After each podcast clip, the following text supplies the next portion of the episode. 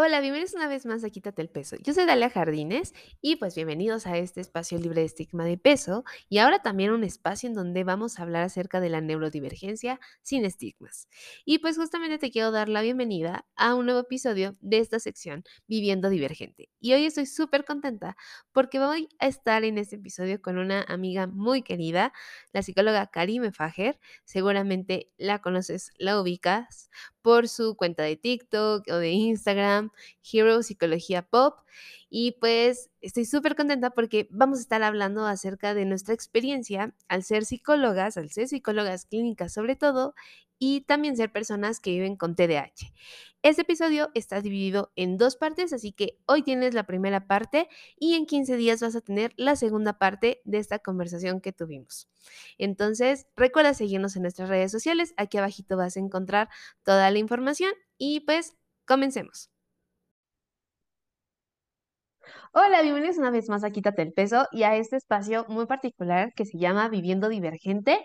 Yo soy la psicóloga Dalia Jardines de Quítate el Peso y el día de hoy estoy súper, súper emocionada de verdad porque tengo una súper invitada, soy la más feliz de tenerla aquí. Ella es la maestra Karime Fajer de Hero Psicología Pop, psicóloga clínica y amiga, hermana y neurodivergente como yo. Entonces, bienvenida, Kay. Qué gusto tenerte Hola, aquí. Talia, ¿cómo estás? ¿Qué les digo yo feliz? ¿Qué les digo feliz, extasiada? Muchas gracias por invitarme a tu podcast. No, a ti por aceptar la invitación y justo eh, dentro de este espacio eh, del podcast de Quítate el peso de Viviendo eh, Divergente, empezamos a hablar acerca justo de neurodivergencias y cómo es vivir con ellas, más allá de lo que dicen los libros, más allá de lo que dice como esta parte como más teórica de, ah, sí, tener TDAH es esto, ¿no? Tener este, algún otro, equi- cri- eh, criterio, más bien etiqueta, perdón, diagnóstica es esto, sino pues justo desde las personas que vivimos con esa etiqueta o vivimos con lo que implica tener esa etiqueta, pues que justo las personas empiecen como a, a identificarse y entender y pues que quizá también esto sea una puerta para buscar un diagnóstico, ¿no? O sea, por fin poder tener y nombrar eso que les está sucediendo. Entonces, hoy vamos a hablar acerca de lo que es tener TDAH y ser psicólogas. Entonces, la cara de que lo dice todo. Dame huevos la combinación. Sí, ¿cómo, cómo supiste? Digo, mm, este, hasta donde también tú nos, nos quieres compartir, Kay. ¿Cómo supiste tú que tenías TDAH? ¿Fue antes de entrar a la carrera de psicología? ¿Fue después de la carrera de psicología? ¿Durante la carrera de psicología? ¿O, o cómo lo viviste? En ninguna de las anteriores fue TikTok. Claro que Así que, escucha, o sea, el rollo conmigo es que, eh, pues empezando como a, a ver redes sociales, empecé a ver un lado de la neurodivergencia que la verdad es que yo no tenía actualizado. O sea, siendo súper honesta, yo sí era de el rubro de personas que sabían que el TDA, eh, con un sesgo terrible de TDA, es como trastorno por déficit. Entonces yo decía, pues si yo siempre he podido poner atención y que me va bien en la escuela, eh, todas estas cosas que te hacen de diagnóstico de niño, yo nunca las tuve. Sin embargo, más o menos en la edad adulta, yo te diría fue hace como unos tres años, eh, me empecé a dar cuenta justamente de esta nueva parte de lo que implicaban eh, las neurodivergencias TDA, autismo, TLP, bipolares. Y justamente viendo las nuevas formas de diagnóstico y los criterios que no están como tal dados en el DSM-5, como los hiperfocos, la hipersensibilidad, eh, los multitaskings, me empezaba a preguntar, pues, ¿qué onda? ¿no? Y al final de todo, pues yo decía, es que entre la ansiedad, la depre, lo del insomnio que tengo desde hace años, y ta, ta, ta, ta, ta, ta, ta, busqué un psiquiatra que estuviera más actualizado eh, y me dieron mi diagnóstico y sí recuerdo que fue un madrazo. O sea, para mí sí fue así como, ¿qué dices? Déficit de atención. Con el tiempo fui entre, como informándome más y pues bueno, sí ya me tocó comprender, como dices, muchas cosas que antes no tenían un nombre o que para mí eran yo siempre decía que era una ansiedad muy rara, que yo tenía ansiedades raras. Eh, entonces, cuando lo tengo que juntar con mi trabajo, sí fue complicado al principio, porque es como que si no le tienes nombre, sigues existiendo con eso. Pero cuando le pones una etiqueta diagnóstica, es como todo es TDA. O sea, yo creo que no hay una sola persona que haya pasado por el diagnóstico y que no diga, es mi TDA, es mi TDA. Yo era igual. Y sí, actualmente lo digo con mucho orgullo. La verdad es que ha sido mucha paz también saber qué es, cómo se desarrolla, porque de esa manera aprendí a regularlo. Pero como profesional, sí es un reto. O sea, sí, sí es difícil. Y son cosas que antes de todas formas me pasaban, pero cuando ya le pones nombre es como, uy, sí me causó como un poquito de conflicto pues el tema de la organización, que se me olviden cosas. Antes yo lo veía como a cualquiera le pasa y ahora sí es un poco más como en el, me tengo que hacer cargo de esto porque no, no a cualquiera le pasa. Y no, no todo es lo que yo hago y no, no es una cuestión de, de un error y ya. O sea, son cosas que sí suceden distintas en, mi cabecita, ¿no? Entonces sí, sí fue un... Hubiera sido muy bonito que me lo diagnosticaran antes, pero realmente fue hace tres años que me hace clic y lo veo en toda mi vida, es como, sí, por supuesto. Pero yo creo que eran, otros tiempos. Eran otros, eran otros tiempos, la verdad que sí, sí se diagnosticaba muy distinto, muy distinto. No se consideraban ni la mitad de las cosas que vemos ahorita. Claro, y sobre pues, todo, sobre todo nosotras como mujeres, ¿no? O sea, e, el cómo también se manifiesta diferente el tema, eh, o sea, en general todas las neurodivergencias, pero hablando eh, en este caso del, del TDA, TDAH, o sea, son cosas completamente diferentes, ¿no? Que justo, o sea, ahora que ya tenemos la etiqueta diagnóstica, volteas a ver tu infancia y es como, es que ahí estaba, o sea, es que ahí estaba pegándoles en la cara a todas las personas que, que estaban a mi alrededor y nadie lo veía, o sea, ¿por qué? Justo por, por los sesgos y los estigmas que giraban en torno al diagnóstico, ¿no? Es, o sea, en la actualidad a mí también me dicen, pero no, es que tú no, porque tú sacabas 10 en la escuela, o sea, y, y es que es, es esa idea de eh, el niño que tiene este trastorno es alguien que le cuesta trabajo estudiar, alguien que le cuesta trabajo sacar buenas calificaciones, cuando no tiene que ser así, o sea, claro, habrá niños y adultos, pues, a los que les cueste muchísimo trabajo y habrá otros a los que no nos cueste eh, en ese sentido, ¿no? O que podamos como tener como más esas habilidades académicas.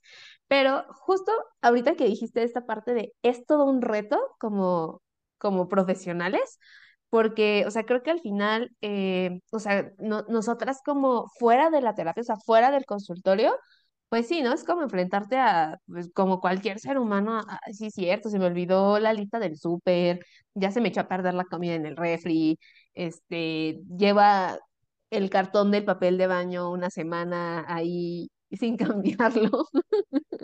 Y seguirá. Y, seguirá, y seguirá ahí, ¿no? Tengo el bote de shampoo vacío de, de hace tres meses, o sea, todas esas cosas que... Eh, que a todos nos pasa, o sea, bueno, que a todas las personas neurodivergentes nos llegan a pasar, pero el tema de, creo que también es la idea de cómo deberíamos ser como psicólogos, ¿no? De que nosotros deberíamos ser como esta, esta persona que guía y esta persona que, que está bien, y luego entonces dices, ay, híjole, es que me pasó que no estoy bien.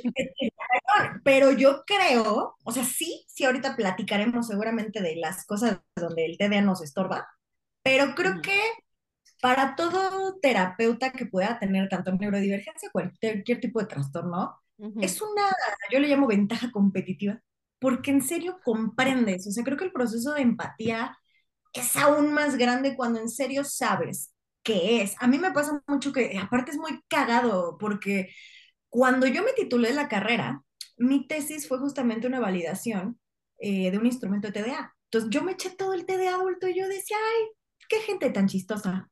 Como que en ese momento no sé si era negación o que yo ya me quería titular, pero no lo ve. Y ahora que lo vuelvo a ver y que vuelvo a revisar incluso ese mismo artículo, como que digo, puedo entender, puedo entender y darle mejores ejemplos a mis pacientes y cuando no entienden alguna pregunta de los inventarios que, suelo aplicar para ver como criterios diagnósticos, digo, a ver, ¿y no te ha pasado que así y así y así, que sientes que es como así, como así? claro, es eso. Ah, ok, y te ha pasado, entonces como que se sienten también incluso hasta más en confianza de decir, ok, no estoy loco, si a ti te pasa, sí, a mí me pasa y por eso te puedo comprender y, y, a ver, entiendan una cosa, nosotros somos buenísimos aplicando la teoría con alguien más, pero con uno mismo es otra cosa. Entonces yo sí creo que es una ventaja que tenemos como terapeutas, que, que si te estás actualizando y estás leyendo y además eres paciente, sí sabes cómo, cómo ser más empático y tenerle paciencia a tus consultantes, porque no es un proceso sencillo. Claro, o sea, e- y, y justo no caer, porque a mí me llegó a pasar de colegas, o sea, que lleva mi proceso y pues uso una agenda. Y yo, claro, como no llevo 12 años de mi vida intentando llevar una agenda y, y, y no me sale y me frustro y me enojo conmigo, ¿cómo no se me había ocurrido que lo que necesito es una agenda? O sea, eh, justo esta falta de empatía, decir, pues es que a- las agendas no nos funcionan, o sea, y, y que al final habrá cosas que a mí me funcionen y que a ti no. Y entonces justo vamos a buscar en conjunto qué es lo que sí te funciona y qué es lo que no. Y esta parte justo de, de la empatía que hay, de se le olvidó la, se le olvidó la consulta. ¿Por qué? Porque a mí también me puede pasar, ¿no? O se conectó tarde. Yo las empalmo, ¿no? Yo las empalmo. Ay, conectarte tarde es mi hobby, pero yo ya aprendí que, y, y, y, por qué te digo que es mi hobby? Porque todos mis pacientes lo saben, o sea, yo les digo, yo me conecto entre la hora y la hora y cuarto por dos razones. Una, por, si alguien tiene un telele, y dos, porque a veces ya no veo el reloj o ignoré mi, mi, mi alarma del Google Calendar. Y yo me sigo en la sesión con la otra ah, sé que tú, que yo, que le hacemos, que la tarea. Y me puede estar sonando el Zoom de, ya hay alguien en sala de espera, y tengo la capacidad de decir, ajá, entonces ya lo saben, pero también que aprendí a decirles estas cosas, ¿no? Así, a ver, sesión uno, Toto encuadra y ¿qué crees? Que no te vea. Entonces, puede pasar esto y esto y esto y esto, no es justificación, pero siéntete libre de decirme, ¿qué pedo vas tarde? Porque a veces, ya, o que ya te conectaste y no te contestó, dime, Karime, ¿qué pedo? Y, y al menos yo no he tenido ningún problema hasta el momento. Sí me ha pasado, por ejemplo, que, no sé, yo confío mucho en mi memoria, pero a veces falla le doy una fecha a alguien y luego alguien más me la pide y yo, ah, sí, sí tengo. Y hasta tres personas. Y de repente sala de espera, tres monos. Y yo, y sí tengo que poner de decir, hola, soy tonta. Agendé con dos personas más. Entonces, el que llegó primero, y ahí me tienes yo mandando screenshots de, mira, el que llegó primero fue fulano, entonces le voy a dar la sesión a él, y luego vas tú y luego vas fulano. Y ya nada se Claro. cagan de risa. O sea, no- nunca me ha pasado a mí, pero creo que sí le puede pasar. Y yo también, yo vivo con el miedo que un día me va a pasar. Un día alguien se va a enojar. Y a ver, pasa. tiene toda esa razón, ¿no? O sea, que uno dice, bueno, fue un error, uno pide disculpas, pero pues también es el tiempo de la gente. Entonces, tiene sus pros y sus contras, ¿no? También este tema la de las agendas que tú decías, pues también me encanta, otro hobby, ver agendas. Ahorita estoy viendo cuál me compró para tenerla de diario, pero yo ya descubrí, por ejemplo, que a mí no me sirve una que tenga fechas. Yo necesito las que son sin fecha, Claro. porque luego al ver que no la llenaste y que quedó como un mes vacío, es como, Ay, es no, era horrible. horrible. Ujú. Es Sí. como hago journal, pues eso. Pero a mí me funciona el teléfono y que me suene y que tenga color y que sea inmediato, porque eso de saca la nota, la ponle. Para lo único que es bueno es para el hiperfoco y comprar pinches plumones que por supuesto nunca he usado. Nunca, Sí. no Yo también las colecciono. Yo también las colecciono. Justo, o sea, que, quiero que, que en este, o, o sea, que en este episodio veamos que tener TDAH y ser psicóloga tiene sus pros y sus contras, ¿no? O sea, que O sea, sí, podremos pensar y nos podremos este, reír mucho de todas las anécdotas, ¿no? Hay de, de las cosas que nos han pasado por, por el TDAH en, en nuestro trabajo, pero sí también resaltar, porque para quienes no son psicólogos, o sea, finalmente también resaltar que no todo es malo, ¿no? Y que no es, ah, lo peor que nos puede pasar el, el vivir con, con un cerebro así, ¿no? Entonces, eh, me gustaría que ya, ya pusimos como sobre la mesa algunas cosas buenas y quizá algunas cosas que nos han pasado y que no nos gustan tanto, ¿no? Pero me gustaría que quizá empecemos con esta parte de las que no nos gustan tanto, o sea, que nos quedemos un ratito como en las que no nos gustan tanto, ¿ok? De, de esas cosas que nos han pasado para que después nos vayamos como a las que sí nos gustan o que sí nos ayudan. Entonces, además de empalmar citas, que se nos olvide entrar, este, o que entremos tarde, ¿has notado como alguna otra desventaja de que, que el TDAH ponga en, en, en tu labor. Pues, por ejemplo, de repente me pasa que me están contando algo o yo voy a hacer una retroalimentación y me desvío. O sea, como que le empiezo a decir una cosa, pero me llega una idea de otra y lo conecto con otra cosa y ya no le dije lo que le quería decir y ya llegamos a otra cosa y a veces ni yo entiendo, o sea, luego veo mis notas y digo, chale, no sé por qué llegamos aquí. O a veces los pacientes sí me han detenido como, a ver, no íbamos por ahí. Entonces eso me pasa, divago. O si traía algún hiperfoco, es como, chin, ya es hora de sesión y quiero seguir coloreando o quiero seguir con mis suculentas. Y Ujú, estoy en sesión, pero estoy así como pensando, pensando, pensando así de, es que me faltó esto, es que me faltó, y no puedo concentrarme. O sea, genuinamente es como te escucho, pero, pero estoy angustiada porque algo está inconcluso acá.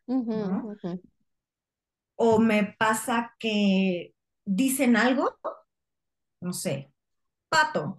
Y yo me acuerdo como, no mames, no tengo pato purific. Y me da el impulso de entrar en ese momento a Corner Shop y pedir un pato purific. Y Sí. de nuevo, pierdo el foco porque ahora ya estoy haciendo una lista de súper. O sea, como esta parte de las asociaciones me Ujú, pasa mucho. La agenda es raro que pase, pero sí me ha sucedido y sí me da mucha pena tener que decirles la cagué. ujú. Mm, pues cuando hay episodios como de ansiedad o de burnout, sí cacho que me cuesta mucho trabajo a veces como seguir el hilo de la conversación y suelo ser de repente muy seria. O sea, porque es como que no me sale el Claro, masking.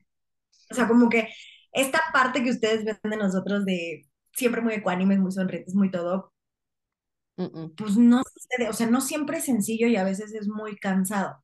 Entonces, hay ocasiones donde pues si ya estás hasta acá y además cachas que estás sobreestimulado, no sé, a mí me pasa que donde yo vivo hay muchos cohetes y mucho ruido y de repente mucho frío. Entonces, de repente ya estoy de malas y ya no tengo ganas de sonreír, pero no es porque no esté feliz, sino porque es cansado de estar todo el tiempo así como, ah, sí, qué bonito, y modulando la voz es cansado, entonces cuando me pongo seria, mis pacientes pueden interpretarlo como que estoy enojada o que los estoy juzgando y me lo han dicho, es que estás muy seria. Y les tengo que explicar, no estoy, estoy, estoy cansada, güey. Estoy cansada y a lo mejor sí se me, se me cayó la máscara. Una disculpa, ¿cómo No te preocupes, no te preocupes. Pero, Eso me pasa. claro, yo, yo ahí le agregaría, no sé si te ha pasado, ¿ok? Esta parte de, eh, se me va el hilo de lo, que- o sea, se me va, yo siempre digo, se me va el pedo, ya se me fue. O sea, de- yo te estaba diciendo algo y porque no me acordé de una palabra, no sé qué veces me pasa que no me acuerdo de una palabra, ya la dije al revés y, o sea, por mi también un poco de dislalia, ¿no? Este, ¿sí es dislalia? Bueno, bien, eso, justo, esto me pasa. Este, como el tratar de, de preguntarme como, si lo estoy diciendo bien o lo estoy diciendo mal, me voy, ¿no? Y entonces ya hasta les digo como, ¿qué te estaba diciendo? ¿No? Ah, Y sí, clásico. Y yo digo, ¿sabes qué? tal. Gracias. claro, No me acuerdo a dónde iba. Bye. claro, Yo lo que les digo es post-it mental, me anoto la última palabra y eventualmente va a regresar a mí. Entonces yo siempre les digo, post-it mental, se me fue el pedo, lo que sigue. O sea, como que trato de no detener, pero sí es frustrante. Y yo creo que también eso es una desventaja, como que de repente hay días que puedes creer que no hiciste un buen trabajo. O sea, Sí, que, total. que de verdad es impresionante ¿cómo puedes estar pensando en 35 cosas? Y 35 es en serio 35, al mismo tiempo que escuchas, traduces a teoría, retroalimentas, acomodas, escribes, le dices, hiciste la lista del súper, del súper de tu vecino, y a lo mejor hasta cambiaste una, te saliste del Zoom, no sé, o sea, sí pasa. Y no es sencillo porque por dentro te sientes el más fracasado, el más irrespetuoso, de puta, va a creer importa. Y la realidad es que a veces ni se dan cuenta cuando estas cosas suceden o no saben por qué. Pero sí creo que esa es otra desventaja. O sea, el, el síndrome del impostor llega con mucha facilidad ante cualquier tipo de error. Y es lo que decías de la aceptación. O sea, sin cualquier persona divergente, neurodivergente, no acepta su neurodivergencia, vamos a vivir muy frustrados porque las equivocaciones y los, los lapsus de la Matrix, yo les digo, van a seguir pasando. ujú, ujú. Sí, o sea, y, y es quedarte como con ese mal sabor de boca de lo hice mal, eh, no hice bien mi trabajo, no se llevó nada, ¿no? Y, y justo ahí también se van disparando otras cosas. O sea, a mí me ha pasado, por ejemplo, que tengo algo que yo llamo la ma- una mala sesión, ¿no? O sea, igual y para la persona no lo fue, pero yo me quedo con esa sensación de, eh, tuve una mala sesión y estoy piensa y piensa en eso, ¿no? Y me empiezo como a hiperfoquear en, en, en eso que hice mal y entonces, en, no, y ahora tengo que investigar y tengo que ponerme a leer, o sea, tengo N cantidad de artículos y N cantidad de libros que están ahí guardados que tengo que leer, ¿no? Y habrá unos que, Sí, que claro, sí reviso y otros no.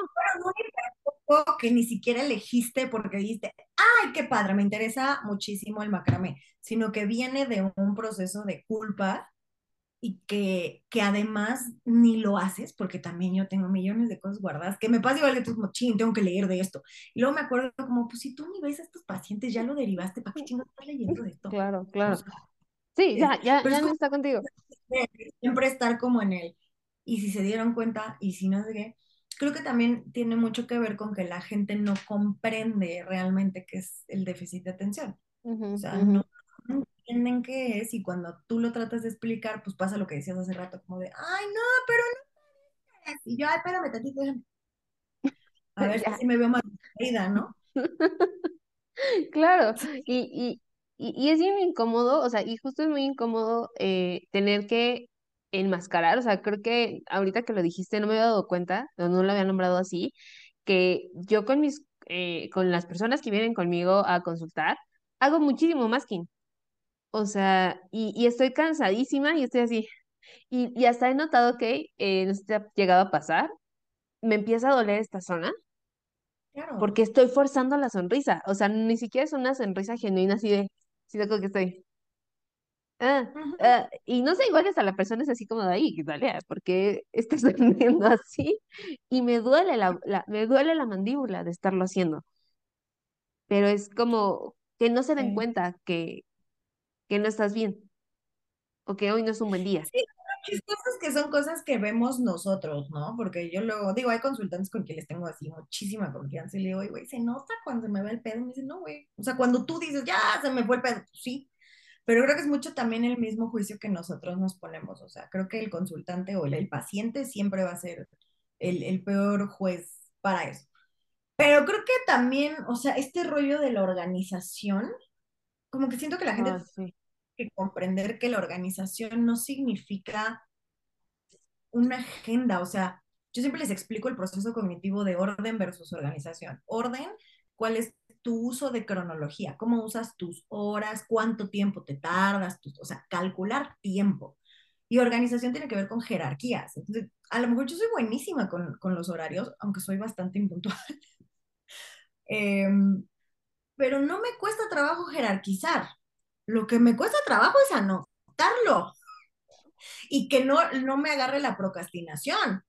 Pero yo soy buenísima organizando y es esto va primero, esto es para tal, esto lo tengo entre allá. Yo decido si me estreso y lo hago dos, dos horas antes. Pero creo que eso también mucho la gente te lo dice, pues organízate, güey, créeme que estamos organizados, el problema es la ejecución. O sea, yo claro. no he conocido hasta el momento TDA que no sepa organizar, sino que más bien al momento de la ejecución, esa como pequeña parálisis que te da es bien dura. Y a mí me ha pasado, por ejemplo, en talleres o en conferencias, que de repente sí suelo improvisar bastantes cosas y es como, ya lo tenía y ya me entró ansiedad y ya valió mal. Lo doy y todo, pero todo el día estoy ansiosa, todo el día estoy en el casi, se notó casi, la cagué. Entonces sí, sí creo claro. que también la que te ocasiona la posibilidad de que los demás pudieran ver que a lo mejor la cagaste, para nosotros es, soy un fracaso. Y eso es todo por el episodio del día de hoy. No olvides seguirnos en nuestras redes sociales, suscribirte para que no te pierdas ninguno de los nuevos episodios, sobre todo porque en 15 días vas a encontrar la segunda parte de este episodio donde estuve hablando con la psicóloga Karim Fager sobre lo que implica ser psicólogas y tener TDAH. Y bueno, pues eh, nos vemos dentro de 15 días y recuerda, quítate el peso y entiende qué onda con ser psicóloga y tener TDAH. Bye.